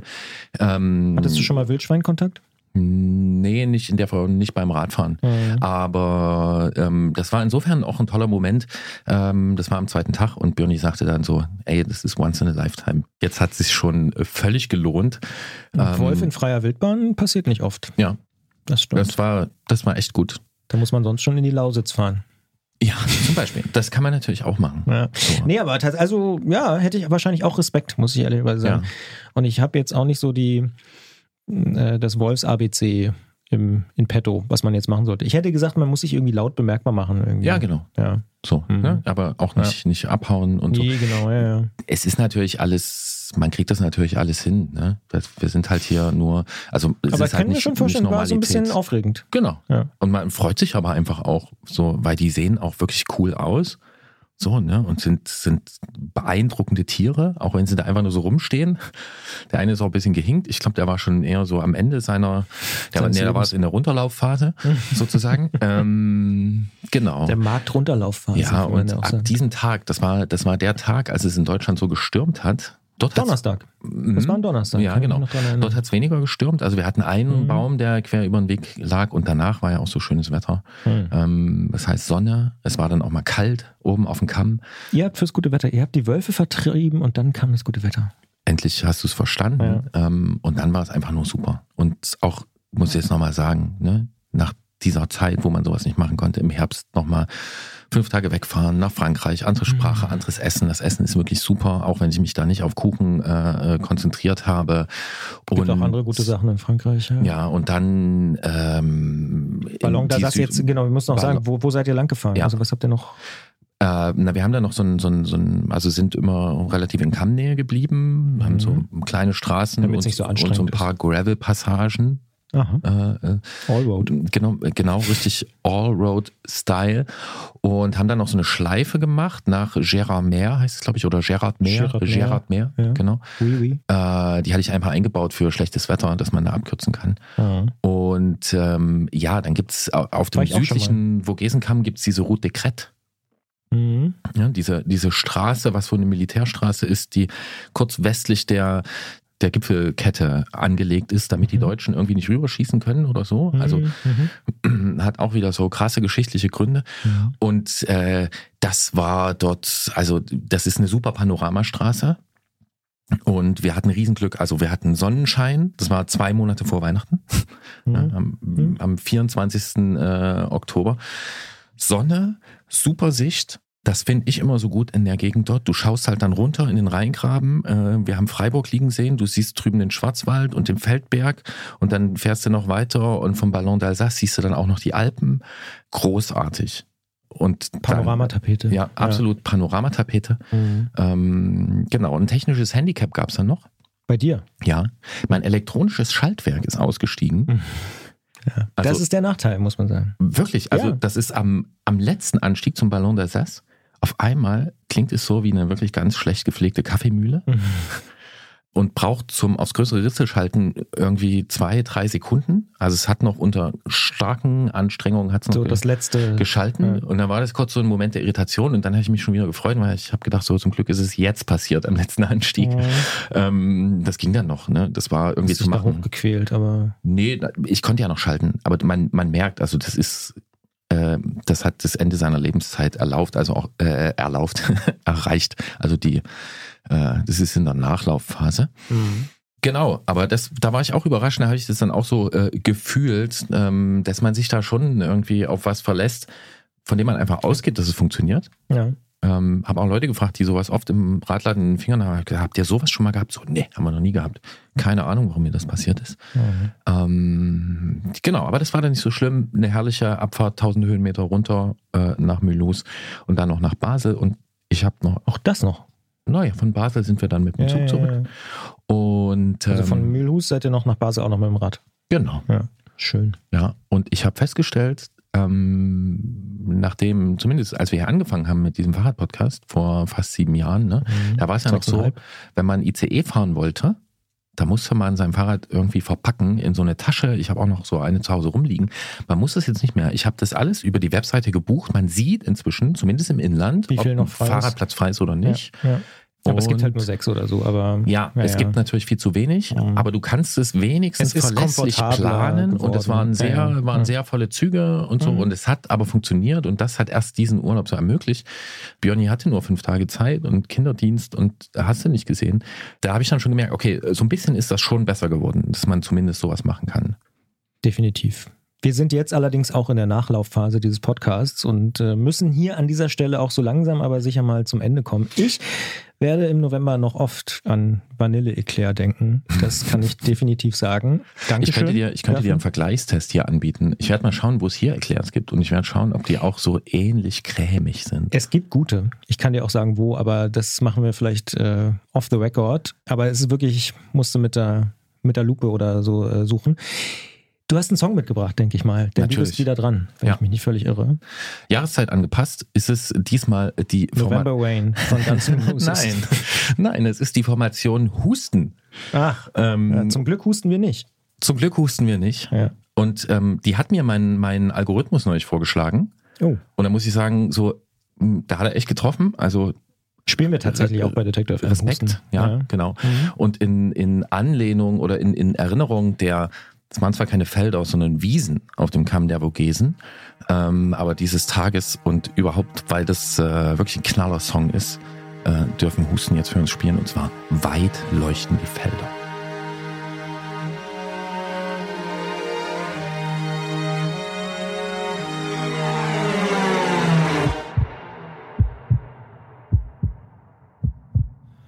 Etwas wirft mich aus dem Strahl der Zeit. Durch die Falltür einer Dunkelheit. In Folgen schwerer Schwerelosigkeit.